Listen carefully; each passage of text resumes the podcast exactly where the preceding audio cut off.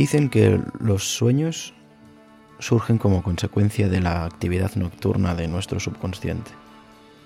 Y la verdad es que, a juzgar por los episodios anteriores de No digas que fue un sueño, en los que se grababa de noche, posiblemente todo esto tenga que ver con esa energía que fluye en nuestro cerebro mientras dormimos.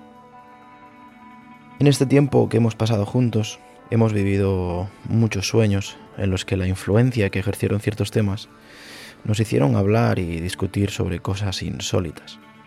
Es probable que por ello todos los escuchantes a estas alturas ya tengáis una imagen de, de cada uno de nosotros dibujada en vuestra imaginería. Cada vez que nos oíais hablar, nos poníais cara. Y es comprensible que compartáis muchas opiniones, que las discutáis en vuestra vigilia y hasta que, ¿por qué no?, os identifiquéis con alguno de nosotros. La magia del podcast, supongo. Cabe decir entonces que cada uno de estos sueños han arrojado mucha información sobre nuestra personalidad, sobre, sobre nosotros mismos. Y espero que en esta deriva de, de programa también os hayáis encontrado un poco más a vosotros mismos mientras nosotros divagábamos encontrándonos con las palabras.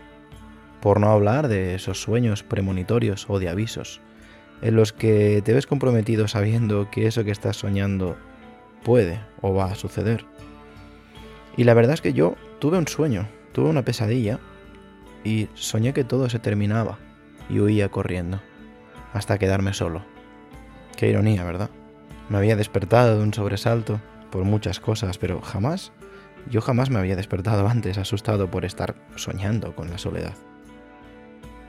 De ese sueño lo que más recuerdo era el silencio.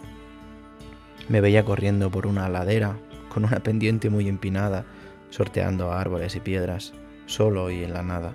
Pero lo más impactante no era la soledad, lo más curioso era que no se oían mis pasos al correr. Eh, no advertía el ruido de las hojas rozando mis pantalones, no escuchaba el rasgueo del viento en mis orejas, absolutamente nada. Fue un sueño de soledad y silencio. Poco después de este sueño tuve que hacer ese desafortunado comunicado todos conocéis en el que anunciaba que el programa terminaba tal y como lo conocíamos. Pero si algo tenía claro es que mi programa no moriría de esta forma. Sabía que detrás de esta desventura habían cientos de escuchantes esperando un nuevo episodio cada mes, y yo me debo a la familia de soñadores y despertadores. Y es por eso que finalmente decidí bautizar un nuevo programa como Club Silencio. Club porque no volvería a estar solo. Porque soñar que estás solo en el mundo anuncia un cambio. Un cambio que se originará en lo más profundo. Pero soñar que estás solo y en silencio ¿Implica eso una transformación radical de mis esquemas vitales? Posiblemente. Y posiblemente también provocaría que me preguntara por el sentido de todo lo anterior. Y no, no lo veo como algo negativo, sino como una oportunidad para empezar desde cero, empezar a ser feliz haciendo lo que más me gusta. Así que soy un superviviente en este mundo del podcast y si el último sueño me produjo un sentimiento de soledad, debo transformarlo hasta encontrar la satisfacción en este cambio porque es mi subconsciente el que me recuerda que tengo fuerza y recursos para seguir adelante. Los recursos posiblemente los tenga sobre la mesa, pero la fuerza sois vosotros. La fuerza han sido todos los comentarios de apoyo que he recibido por todas las vías. En este comunicado habéis hablado más que nunca, más fuerte que en ningún otro episodio. Y eso es algo que me ha devuelto la ilusión, la verdad. Han habido más comentarios en este comunicado que en ningún otro episodio.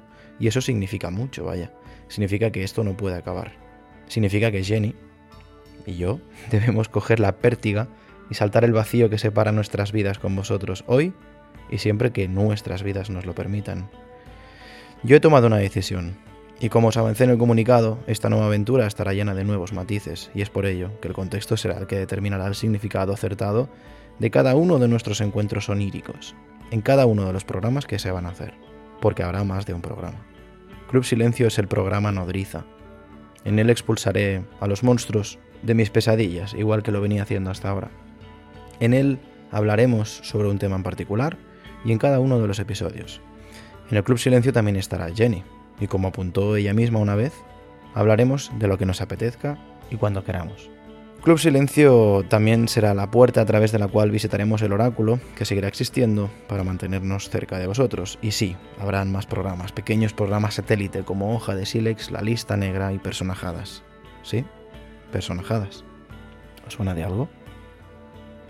Por ahora no anticiparé más. Estos programas se irán desprendiendo del tronco de No digas que fue un sueño como gotas de miel, porque me gustaría que pudiéramos ir saboreando poco a poco y conociendo con todo el tiempo que cada una de estas pequeñas cápsulas merece, y que espero que con el tiempo adquieran su propia impronta y el cariño que una vez entregasteis a No digas que fue un sueño. Y ya vamos terminando la presentación. Como habéis visto, hemos activado la monetización del programa. Era algo que en más de una ocasión se había discutido y la verdad es que hemos considerado que es algo que beneficia al programa. Gracias a las pequeñas contribuciones de nuestros escuchantes, podremos darle a este podcast toda la visibilidad que cada uno de vosotros considere si merece o no. En cualquier caso, Club Silencio seguirá siendo un programa abierto a todos los escuchantes, pero habrán sorpresas. Sorpresas, caramelos, juguetes, para todos los que nos podáis apoyar con un café al mes, porque, si no me equivoco, creo que es un café lo que vale la contribución mínima, creo, un euro y pico. Con lo que podamos acumular, nos encantaría poder hacernos con dos micros nuevos y una pequeña mesa de mezclas para que los programas con Jenny sean mucho más dinámicos y espontáneos, ya que hasta ahora ya sabéis que nuestro método de grabación siempre ha sido un micro, el cual nos íbamos turnando. Así que todos los que queráis y podáis que sepáis que os estaremos eternamente agradecidos y bueno, además no habrá publicidad en nuestros podcasts, lo cual es una ventaja más que ya iremos avanzando a otras ventajas a medida que se sumen los programas. Y ahora sí, empezamos.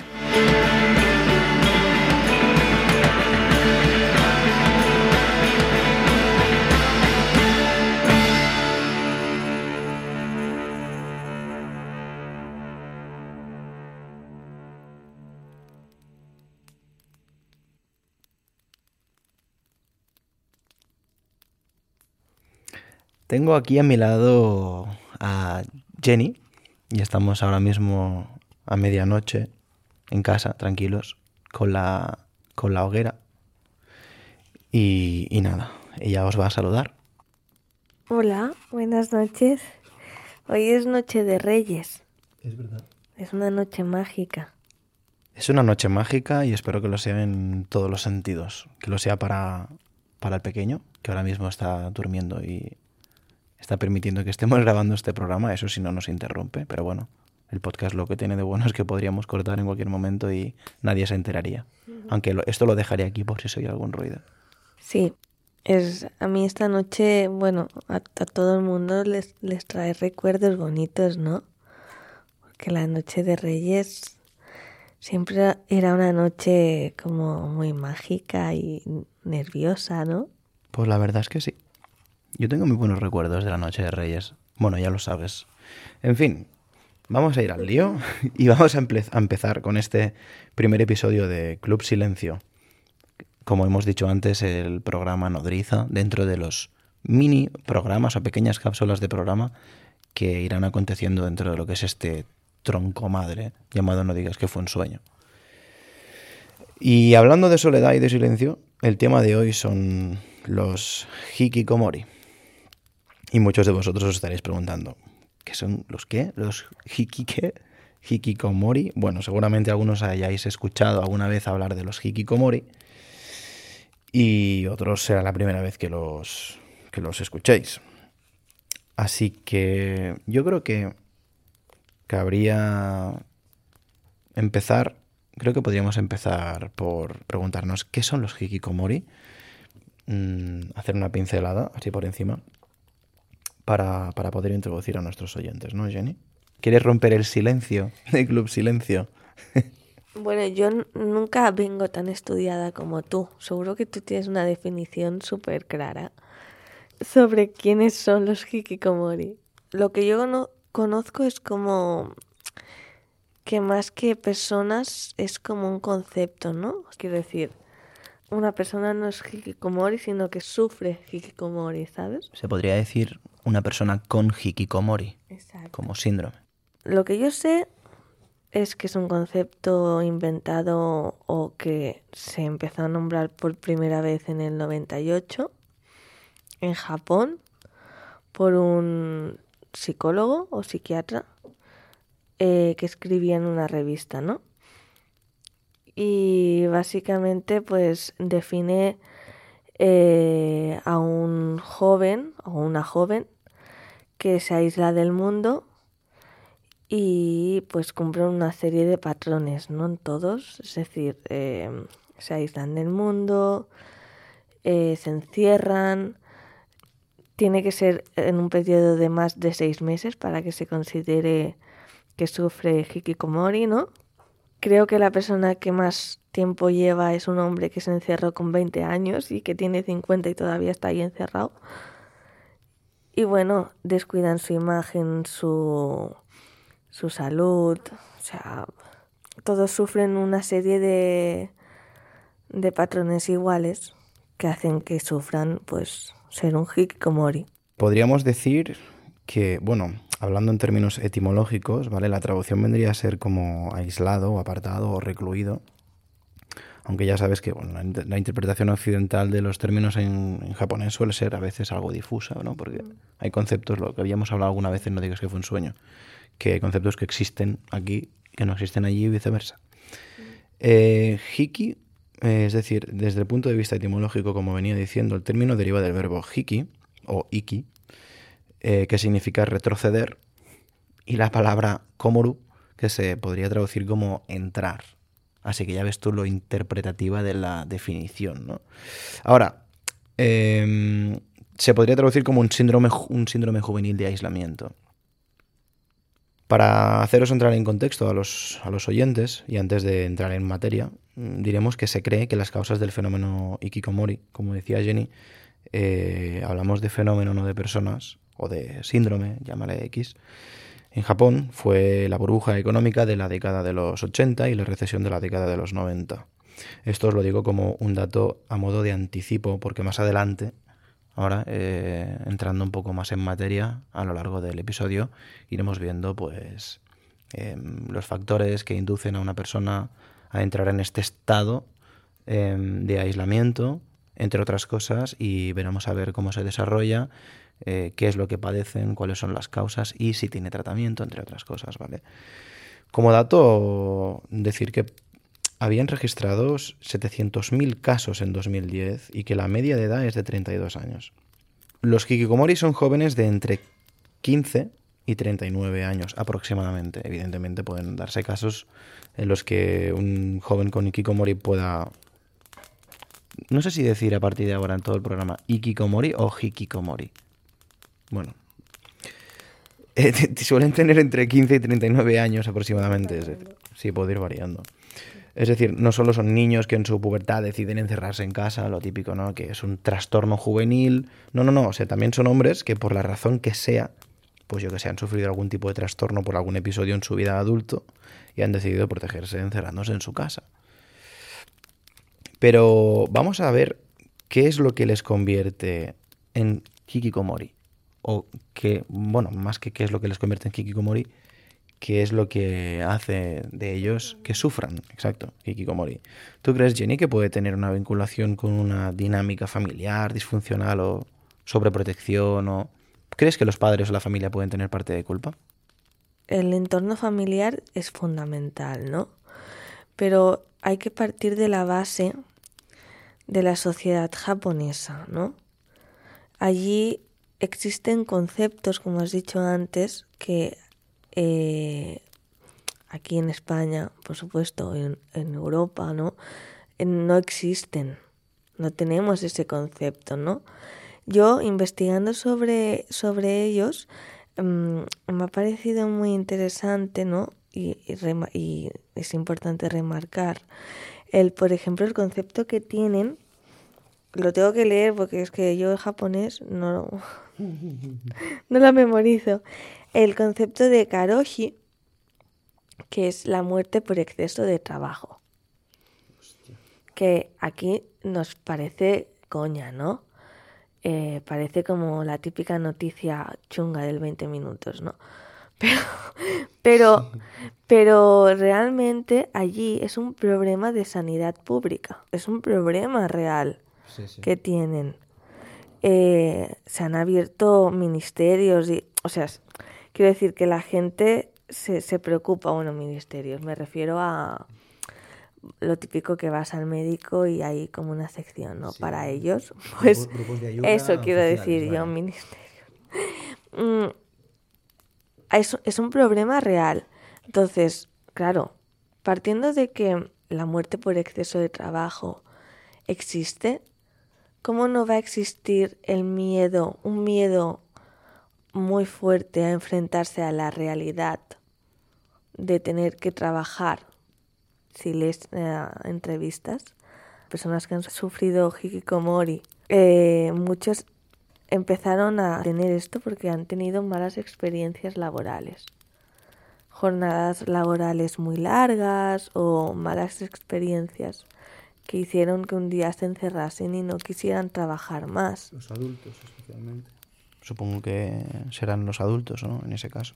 Luego también eh, hay otro concepto que aquí no existe, ¿no? En Europa, que se llama Sekentei, que es el concepto que hace referencia a la reputación dentro de la sociedad, la presión que tienen ellos para ser respetados dentro de la, de la sociedad, ¿no? Es esa, esa carga que se meten ellos para ser tan responsables, trabajadores, ¿no? Bueno, es que nosotros eh, miramos un programa que se llama Terras House, que desde aquí pues animo a todos los oyentes a que lo miren porque es súper guay, es como una especie de gran hermano a la japonesa, pero evidentemente salvando las distancias, es decir, no, no refleja básicamente la juventud japonesa y bueno, pues está aparte de que está súper bien realizado en cuanto a las cámaras, los planos, eh, nos resulta muy curioso el comportamiento, es decir, que dice mucho ¿no? de, cómo, se comportan y cómo se relaciona la, la juventud japonesa,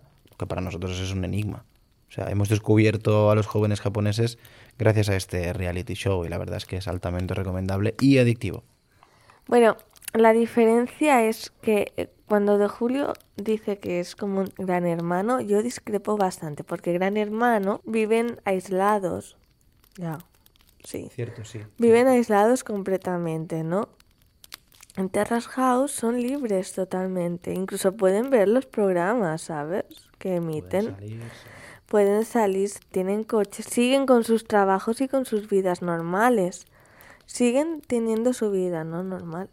Y en Terrace House siempre nos sorprende mucho a ambos eh, que sean tan, tan, tan responsables y que sean tan fieles, que se aferren tanto, tanto a su trabajo y a lo que se dedican, que esto aquí mm, que no se ve en jóvenes, ¿no? Sí que es cierto que viendo, viendo este programa siempre hacemos los mismos comentarios, ¿no? De como que se valoran unos a otros, sobre todo en función de, de lo que se esfuerza cada uno para alcanzar los más altos resultados en el trabajo, por si tienen una trayectoria profesional muy definida, que tengan las cosas muy claras y, bueno, de hecho, creo que incluso para ellos un comportamiento típico europeo o occidental, que no es propio de ellos, es precisamente lo contrario. Es decir, es una persona que desde que es joven no tiene las cosas claras, no sabe lo que quiere ser de mayor y no quiere dedicar su vida única y exclusivamente a crecer en ese campo, bueno, pues eso es lo que vendría a ser el second day. Yo creo que también, o sea, podríamos decir ¿no? que el, síndrome en cierto modo está ligado a la, a la cultura, por lo particular de la sociedad japonesa. Y es que la sociedad japonesa es en parte quien acuñó, evidentemente, este término, pero podríamos llegar a decir que de alguna manera eh, es en Japón donde se pueden dar los hikikomori por muchos factores. Por ejemplo, la sociedad mm, japonesa, contraria a las sociedades europeas que dan importancia primordial al individuo, en Japón los japoneses se enfocan en las reglas comunes. El valor de, un individuo es evaluado con base en su capacidad para adecuarse a las reglas de la vida en grupo. Los hikikomori de algún modo son aquellos que no logran hacerlo, se sienten inútiles, se sienten vergüenza y son incapaces de adecuarse a las reglas de su sociedad y bueno, pues por ende sufren con ese sentimiento como de culpabilidad, ¿no? Son personas que según definía el psicólogo en el artículo que bautizó el término del que hablaba Jenny, son personas que se retiran completamente de la sociedad, se aíslan, ¿no? Y permanecen en sus propias casas durante un periodo mayor a seis meses, es decir, mínimo seis meses, con un inicio en la última mitad de los 20 años, en su mayoría, y para quienes esta condición nos explica mejor por otro trastorno psiquiátrico. Es decir, esto lo digo porque muchas veces se ha confundido algunos principios básicos, por decirlo de alguna manera, de la esquizofrenia con algunas características del síndrome Hikikomori, que no tienen nada que ver y también lo veremos más adelante. Como bien decía Jenny, para entender mejor el contexto de los hikikomori en Japón, el término que ella comentaba, el sekentei, es como una especie de obligación con tu familia y tu entorno, en la que la reputación, el honor y el orgullo tienen una altísima relevancia. Esto también se traduce en, en Terrace House, en las conversaciones que mantienen estos chavales en este reality de Netflix. Desde que son jovencitos, a los niños japoneses se les inculca la importancia de destacar sobre el resto, esforzándose para alcanzar, pues eso, ¿no? Pues todos los resultados en la escuela, etc. Y esta presión, ya desde incluso desde preescolar, se comprueba claramente en, muchos conceptos, como el Shigen Jigoku, creo que es el infierno de los exámenes que le llaman los japoneses, que han hecho hasta documentales. O sea, tú pones esto en Google y es una odisea para los japoneses. Es un poco parecido al tema de los chinos. Bueno, que en el caso de no alcanzar las expectativas y estos exámenes, termina derivando en depresión, porque piensa que estos niños a veces duermen hasta en la escuela, en época de exámenes. Sí, sí, eso es un horror, es una pesadilla. Bueno, total, abandono de estudios, aislamiento, incluso suicidio, ¿sabes? Se trata de sujetos que se aíslan en su habitación o su casa durante largas temporadas, desde meses hasta varios años en casos extremos, y evitan en todo lo posible el contacto con el exterior y abandonan el trabajo, la universidad, la escuela, vaya, que se transforman en una especie de, de monstruos misántropos eh, aislados en su, en su mundo. Pero bueno, vamos a ver si te parece mm, algunas de las características mm, que definen a un Ikikomori, ¿no? Eh, para, como comentaba antes, que no se confundan con otras enfermedades. Porque, por ejemplo, ¿tú crees que un hikikomori es un enfermo mental? No, enfermo mental no, hombre, no diría tanto, ¿no? Para mí un enfermo mental es un asesino o algo así. Pero creo que es gente eh, en ese momento de su vida débil, ¿no? Sensible, muy sensible, que les cuesta aceptar la sociedad que les rodea. No me parece muy descabellado ser un hikikomori. A mí me daría muchísimo miedo. Yo creo que he tenido etapas de mi vida en que he sido un poco hikikomori. ¿Sabes? En, que, en las que he preferido estar encerrada en mi, en mi vida y en mi comodidad antes que salir a la calle y buscarme, ¿sabes? La vida. Por miedo a, son personas que tienen miedo al rechazo, a no alcanzar las metas, a, no alcanzar las metas que les impone esa sociedad tan dura y tan exigente, que ven que pasan los años quizás y no consiguen un aumento de, de sus posibilidades laborales o no. Em, es súper comprensible que haya gente así. No, no los veo enfermos mentales. Todo lo contrario, creo que es normal acabar así en una sociedad tan, tan dura. Yo no sé si diría normal porque no llega a ni a un 1%, o sea, son casos extremos. O sea, yo creo que es gente que presenta una importante fragilidad psicológica no podemos hablar de, que es algo normal. Sí que es cierto que, como veníamos diciendo anteriormente, por la sociedad en la que viven, pues se ven un poco reprimidos en ese aspecto. Pero bueno, que hay muchísima gente que sobrevive en Japón, hay muchos japoneses japonizados, o como se diga.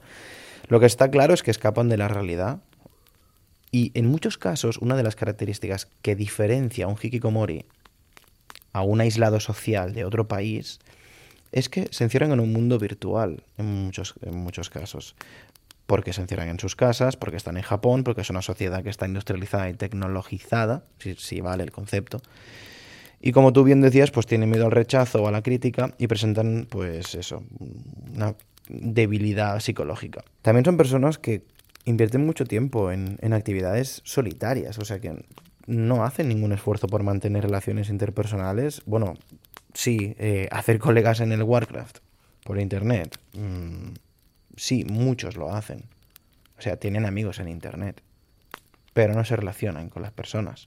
O sea, al mismo tiempo que están hablando con gente por internet, no están hablándose con sus padres. Que bueno, eso habría que analizar ya también el problema que tengan con sus padres. Se aíslan en sus cuartos, ven la televisión, juegan al ordenador, a videojuegos o leen libros o manga, que también está muy vinculado, porque también hay una forma de llamar a los hikikomori despectivamente, o otra manera de llamarles que es otaku. Aquí tenemos un concepto del otaku, que es el fan del manga y todo eso, pero detrás de este concepto hay mil, mil interpretaciones, y algunas de ellas incluso despectivas. Y a veces tienen el ritmo de sueño y vigilia invertido, o sea, es que, o no se asean, ¿sabes? Ya no hay a casos extremos. En resumen, son asociales, pero salen a veces muchos. Y la gente piensa que, que no salen de casa, pero dicen que solo el 27% de los jóvenes de Japón no lo hacen.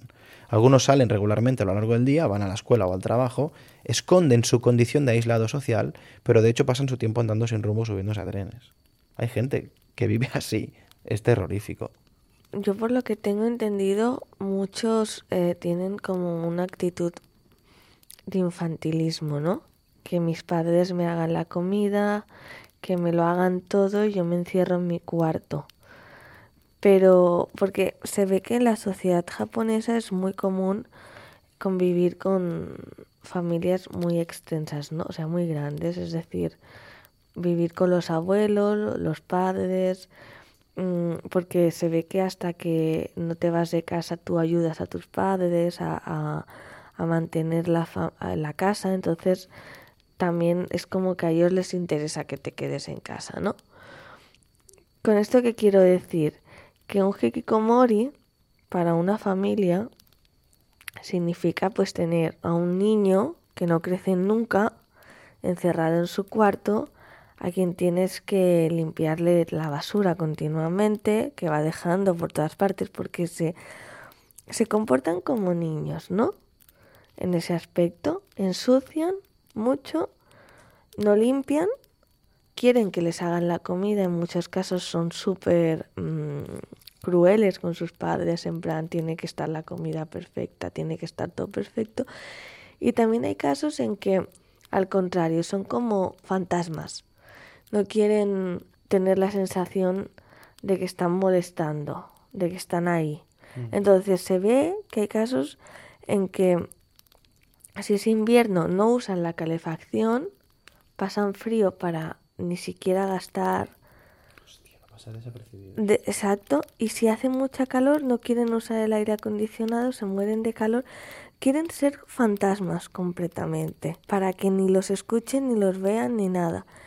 Y mm, leyendo una entrevista de una hikikomori, ex hikikomori, a Ayashi Kyoko, esta mujer lo fue desde los 20 hasta los 36 años, mm. decía que mm, en muchos casos se pasan horas y horas mirando a la nada, torturándose mentalmente. Bueno, con sus pajas mentales de que son, dicho vulgarmente, una mierda en la sociedad y jamás conseguirán mm, nada porque no se ven capaces a, conseguirlo, ¿no? Y ven muchos como sus compañeros de colegio ya son padres o ya se han casado y ellos siguen ahí, ¿sabes? Encerrados y eso es como una rueda que no para.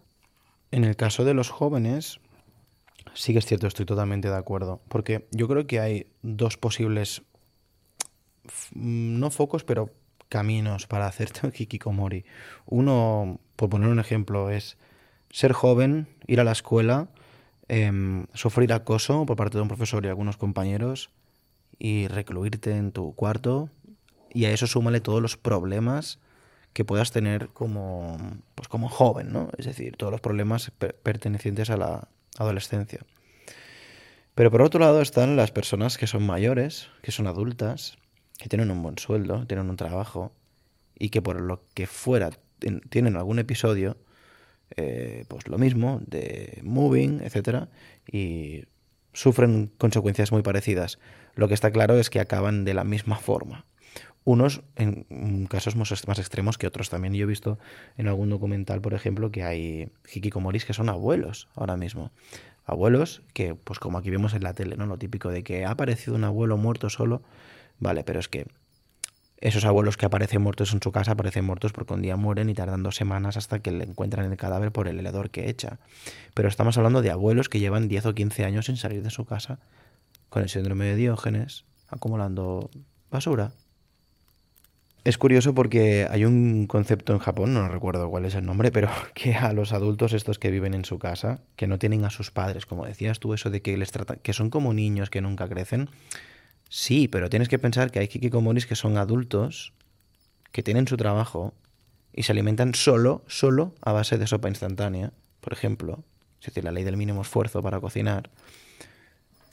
Y se pasan, ya no digo todo el día delante de un ordenador porque no tienen la edad a lo mejor, pero sí todo el día en, los trenes o todo el día en un, en un videoclub, de esos que hay allí en Japón que te puedes tirar tres horas, ¿me entiendes? Es decir, hay muchas casuísticas distintas. ¿Qué te parece si nos planteamos la posibilidad de encontrar hikikomoris en otros países? Porque está claro que hikikomori es un concepto japonés, pero también está clarísimo que no solo hay hikikomoris en Japón. Hay hikikomoris en todo el mundo. Y lo sabía, lo sabía antes de que se acuñara el término, obviamente, pero también hay hikikomoris en todo el mundo. Una encuesta gubernamental yo que son unas 541.000 personas, es decir, el 1,5% de la población en ese país, ¿vale? Pero muchos expertos creen que la cifra total es mucho más alta. Porque a veces tardan muchos años en pedir ayuda. Estamos hablando de Japón. Es difícil contarlos porque como son como topos que no salen de... Es difícil dar con ellos. Totalmente, son como topos. Se pensaba que esta condición era de Japón, pero bueno, se ha extendido por todo el mundo.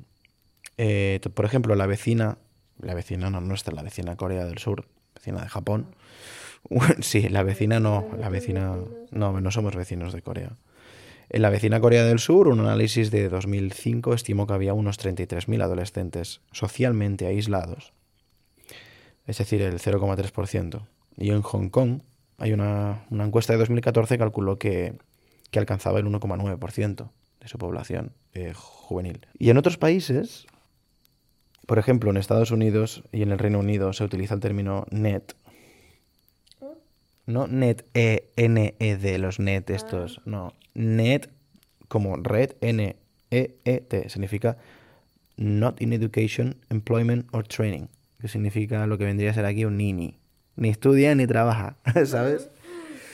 Pues se utiliza en el Reino Unido para esos que, que sin estudios ni formación. Y slacker, twixter o adultescent son comunes en la sociedad estadounidense para describir a jóvenes que viven con sus padres y no aceptan su independencia. Sí, yo, dice Jenny que conoce a unos cuantos. Yo creo que todos los escuchantes ahora mismo nos estamos acordando de algún conocido, colega, familiar, ¿no? Y están diciendo, míralo, aquí está. En España hay 164 casos tratados bajo este síndrome. Bueno, no, perdón, perdón.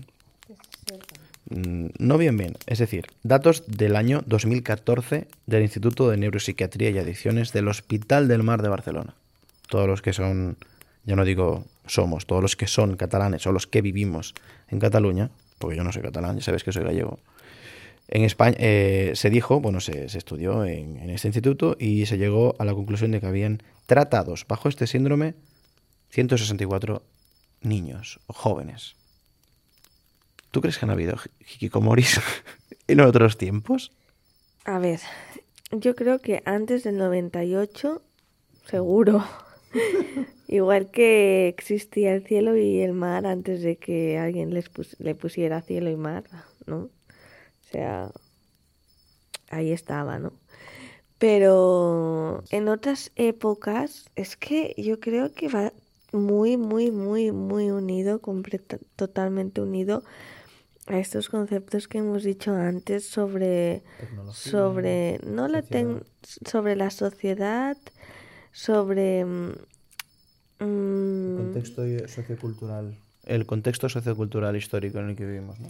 Sí, sobre el, cap- el capitalismo, ¿vale? Que yo siempre le echo la culpa de todo al capitalismo, pero, pero es que tiene que ver totalmente, porque si no existiera este capitalismo extremo que existe ahora mismo, eh, y que ya viene existiendo desde hace unos años, em, no habría esa necesidad imperiosa de hacer y amasar dinero, dinero, dinero, dinero, ¿no? Como dice la Rosalía. dinero. Pues em, es verdad. Es que estamos ahí, venga. Además que estamos continuamente midiéndonos por redes sociales. Midiéndonos a ver quién tiene más, quién tiene menos, quién hace más, quién hace menos. Entonces, obviamente, claro que es una idea moderna. Es contemporánea. Es ¿crees? contemporánea total.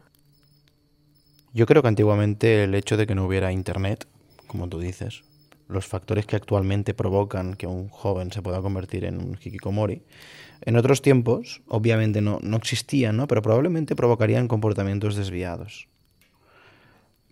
Y ahora te lo explico, no me mires con esa cara. Llegando a generar trastornos de, de todo tipo, ya sea por la cultura del momento, el contexto histórico y social, como comentábamos, y también creo que condicionada por las características y aptitudes intelectuales de un, de un joven. Porque evidentemente, como decíamos, es decir, no todos, o sea, no es una sociedad opresora a los jóvenes. Es cierto que es una sociedad para nosotros quizá un poco represiva, porque un niño en España tiene un apoyo mucho más potente de la familia y la unidad familiar, el concepto de familia es totalmente distinto al japonés, con lo cual tendría probablemente menos posibilidades de sufrir eh, síndrome de hikikomori en España, pero los hay, ¿no? Uy, a ver, un ruido, es un tronco de la un tronco de la leña. Probablemente el efecto que tendría el rechazo social en un joven de la Edad Media se podría somatizar, yo que sé, con violencia o quién sabe, otro tipo de trastornos psicológicos, ¿vale? En la antigüedad habían esquizofrénicos, habían esquizofrénicos también, ¿sabes? Y algunos ya, pero estoy, estoy utilizando un símil para, para que me entiendas. Igual que habían esquizofrénicos, habían hikikomoris, habían recluidos sociales, había gente con un síndrome de aislamiento. En la antigüedad habían esquizofrénicos y algunos periodos de la esquizofrenia, como decía al principio del programa, tiene rasgos comunes con matices del hikikomori, como el aislamiento social, la pérdida de higiene, la desconfianza, la ansiedad, el trastorno del sueño, los problemas de concentración, estado de ánimo depresivo, deterioro a nivel social. Así que nos podemos hacer una idea de cómo afectaría eso en otros tiempos. Por supuesto que han podido haber personas que no han sentido que encajaban en su época, en su sociedad, y se han recluido. Los ermitaños, esto y lo otro. ¿Bajo qué pretexto? Pues no lo sé. Pero que los ha habido, pues probablemente. ¿Tú crees que hay tratamiento para un hikikomori, Jenny? Mm, Bueno, no soy psicóloga ni psiquiatra, pero bueno, lanzarlos al mar, ¿no? Como cuando no sabe nadar a un niño. Coges y lo tiras al mar ahí, ¿no? Coges al, al hikikomori y lo tiras ahí. Eso, eso haría mi padre, ¿no? si yo fuera hikikomori. Hala, venga. Eh, a pasear por Plaza Cataluña. No. sí, hay tratamiento. Hay varias. Hay tratamiento, por supuesto. Dicen que hay tratamiento tanto terapia, terapéutico, como tratamiento médico en el caso en que el terapéutico pues no acabe funcionando. O sea que o se puede ir variando, ¿no? Terapéutico con médico, porque eh, jolín, la química va muy bien, ¿no? O sea, lo- lo- los los laboratorios mm, médicos, eh, farmacéuticos, perdón, pues son muy buenos haciendo haciendo pastillitas para para quitarte el miedo. La pregunta no era si había un tratamiento farmacológico, sino si una persona puede curar eh, ese síndrome, puede dejar de estar recluido, puede dejar de estar aislado. Sí, hay, hay muchos testimonios de ello. Hay muchos testimonios. Si buscáis por internet porque este tema os ha interesado, encontraréis a, a personas que han tenido este síndrome y veréis que pues algunos han escrito libros o ayudan a otros porque hay, ahí he leído que hay 700 centros de ayuda en Japón y mira que la isla es pequeñita, ¿no? Bueno, para 700 centros tela, ¿eh? Pequeñita no es, a ver, no, no es La Gomera, pero lo que quiero decir, Jolín, 700 centros de ayuda para estos son, ¿eh? Pues hay mucha gente que ha salido de esto. Muchísimo. Se suele salir. Hay gente que sale en, poco tiempo, hay gente que le cuesta más. Y dentro de los hikikomori hay, hay, hay como categorías. Mm, no recuerdo ahora cuáles eran los conceptos. Tampoco creo que sea muy relevante, pero solo con decir que hay categorías y los psicólogos son los que saben de esto, sí que en los casos más extremos hay enfoques, como decías tú, terapéuticos y en algunos casos reciben farmacoterapia o medicina tradicional china, que es muy habitual en Japón, y, en casos muy puntuales incluso hospitalización, que eso ya lo veo algo extremo. A mí me ha resultado curioso porque buscando información de esto, he conocido el concepto de las hermanas de alquiler. Las hermanas de alquiler, ¿sabes lo que son? Pues son unas mujeres que las contratan las familias de los hikikomori para que periódicamente vayan a visitar a, estas personas a su casa y traten de, ya no digo convencerlas, pero sí persuadirlas para que pues salgan a la calle y de alguna manera pues formar actividades sociales con ellos mm, para que se vayan integrando poco a poco que consigan volver a la escuela, yo qué sé, les van concienciando al mercado laboral para reintegrarles en la sociedad. Bueno, ya hemos llegado al final del, del programa, del primer programa de hoy. Esperamos que no se os haya hecho muy aburrido, muy espeso. Yo creo que ya a estas alturas todos tendremos una idea de lo que, de lo que es sufrir hikikomori. Si alguno de vosotros en algún momento se ha dado por aludido con alguno de los síntomas, por decirlo de alguna manera, que hayamos mencionado en este programa, que sepáis que tiene solución. Esa es la conclusión a la que hemos llegado, que hay tratamiento.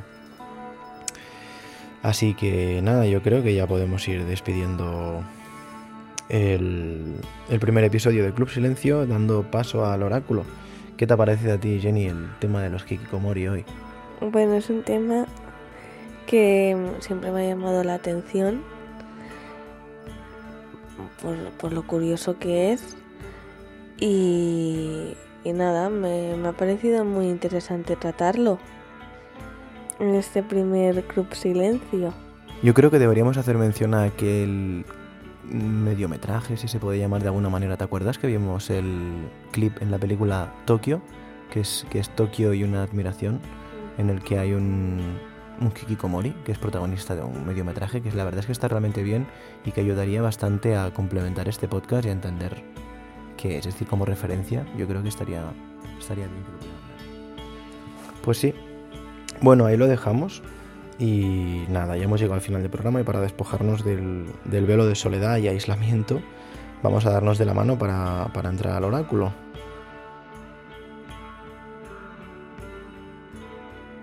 La verdad es que se ve, raro y desordenado, como con muchos papeles sobre la mesa. Las sillas todas movidas de sitio. Así que nada, habrá que empezar a encomendarnos a nuestros oyentes para que vayan cobrando forma y esto pueda volver a coger la misma sintonía que tenía antes. Quiero reiterar el agradecimiento a todos los que continuáis con nosotros en esta aventura. Espero que tengáis paciencia que nos costará adaptarnos un poquito a nuestro nuevo formato y bueno, ya sabéis que no somos comunicadores, como hemos dicho muchas veces, ni profesionales, ni nada. Quiero mandar un fuerte abrazo a todos los escuchantes del programa que habéis permanecido suscritos y nos estáis dando la oportunidad de continuar con vosotros. Y a los que se desuscribieron, pues, en fin, esperemos que vuelvan. Un saludo a todos los nuevos, los que acabáis de llegar y a los que lleváis tiempo con nosotros. Marcos, Marcos Sanz Marcos Sanz Andrés. Es que es difícil ¿eh? decir Marcos Sanz Andrés, tío. Marcos Sanz. Marcos Sanz Andrés, nos alegramos de que nos hayas descubierto y te hayas bebido. Marcos Sanz Andrés, bueno, en fin. Mm, Marcos Sanz Andrés, nos alegramos de que nos hayas descubierto y te hayas bebido de trago todos los episodios. Sí, nos hace mucha gracia el Marcos, aunque es un poco difícil. Pedrito88, a nosotros también nos gusta mucho hablar de temas relacionados con lo oculto. La verdad es que no digas que fue un sueño, siempre fue ahí como una especie de, de tabú, ¿sabes? Porque a muchos de nosotros nos molaba y a otros es como que, no sé si les aborrecía, pero les daba un poco de rollo. Aunque algunos de nosotros lo pasaron un poco mal. V, por ejemplo, era una de las que lo, pues, lo peor, peor lo pasaba. Era la única, de hecho, creo que lo pasaban mal. Mil gracias a Hub RS98 por quedarte, a Peipe por ser tan agradecido y simpático, a Adrián de la Posada del Cuervo por estar siempre ahí dando apoyo, Taibe, a Zorromono, Zorromono, mola, ¿eh? Zorromono, los animales, Jairo, con H, a nuestro Stanis, y sí, digo nuestro, porque es nuestro Stanis, a Jorge de Suiza, Daniel Garrido, a Geal, Stobart, Verónica, Isabel Rivas, David, a Saborea la Locura, sí, Saborea la Locura, hay un, hay un usuario que se llama Saborea la Locura, que por cierto deja unos, unos comentarios muy, muy guays. Tano Tormenta, en fin, a los anónimos que dejáis vuestro Tano Tormenta. Yo sé- no sé por qué, a mí siempre me sugiere como tanatopraxia. Ah, mal rollo, ¿eh? pero no sé, le deberíamos preguntar que le dejen comentarios que se pronuncie. ¿A qué viene? O sea, ¿qué significa Tano Tormenta? Tormenta sí, pero Tano, Thanos, ¿es de un dios griego o algo? En fin, los anónimos que dejáis vuestro granito de arena, también, por supuesto. Hay algunos anónimos que la verdad es que entran ganas de quitarles el, el velo, ¿no? Y quisiera, hacer mención especial a Julen. Comentarios como el de, el de Julen se quedan grabados a fuego. Y la verdad es que me dio, me dio mucha fuerza mm, cuando lo leí. Jenny pone cara de ¿qué comentario? ¿En serio, Jenny? ¿No te acuerdas? Hostia, ¿no te miras los comentarios de, los, de nuestros oyentes? Claro, claro. Dice que dice que ahora lo va a buscar. David R, a mi cuñado, al cívico EJ9, a mi amigo Carlos García, Graciñas, meu, espero que, que sigas con nos por moito tempo. Al bono de Giovanni, agradezco mucho tus correos y lo sabes. Ni falta hace que te lo diga. Además, tu voz mola. Galileo, Doctor Manhattan, Daniel Bádenas, Raúl. Doctor Manhattan, sí, Jenny, sí. Ese nombre sí que mola, Doctor Manhattan. Mola ¿por qué? Porque es un hombre que siempre va semidesnudo y está muy fuerte y es de color azul. Mola porque es de Watchmen. Hmm, hmm, En fin, podría estar toda la noche. Somos una gran familia y la verdad es que estamos muy orgullosos de ello. Y para terminar también quiero agradecer a mis antiguos colaboradores todo lo que hicieron por el programa. Y en especial a Jenny por estar aquí siempre y incondicionalmente. Así que nos vemos en el próximo programa. Un fuerte abrazo y gracias. Buenas noches. Buenas noches.